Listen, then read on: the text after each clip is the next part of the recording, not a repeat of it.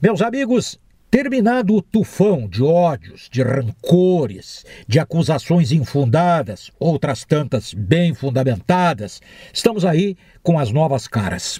O Brasil, o brasileiro, por maioria, por maioria, pondo a correr nomes oligárquicos, aqueles que se elegiam e se reelegiam simplesmente por um nome de família. Claro que alguns ainda estão por aí, mas houve a grande mudança. Em Santa Catarina, Comandante Moisés, absolutamente inexperiente como homem de administração, especialmente de uma administração tão complexa quanto um Estado.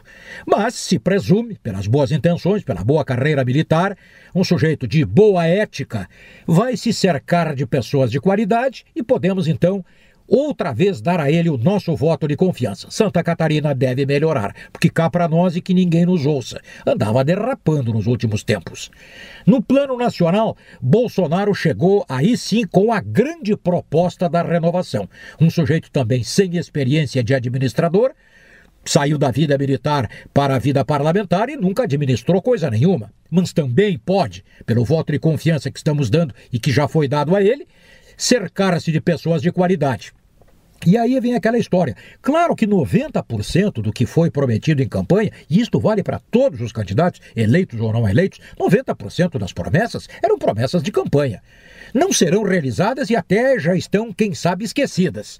Mas algumas questões precisam ser tocadas. Claro que a questão econômica, a questão de emprego, a questão de reforma da Previdência, essas coisas que estão aí na ordem do dia e há muito, sim, tudo bem.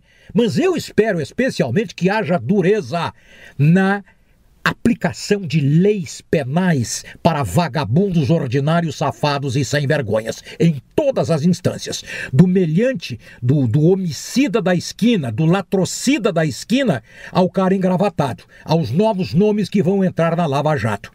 E aquela promessa de vamos enxugar a máquina pública, claro que sim todos os eleitos têm que enxugar a máquina pública, isto é, botar para a rua os parceiros dos antigos e colocar os seus que os ajudaram em campanha. Isto é óbvio. Então não vai haver enxugamento de máquina pública. Isso aí é bobagem, não nos enganemos, porque seria muito idiota acreditarmos nisso. Vão sair muitos e vão entrar outros que são os acumpliciados de campanha, os apadrinhados, isto e mais aquilo, como sempre na história do Brasil. De qualquer modo, caras novas, esperanças novas e nós vamos continuar a fazer a nossa parte, atuantes, vigilantes e, sobretudo, com a consciência de que não existe Supremo, não existe togados da Suprema Corte. A Suprema Corte é o povo.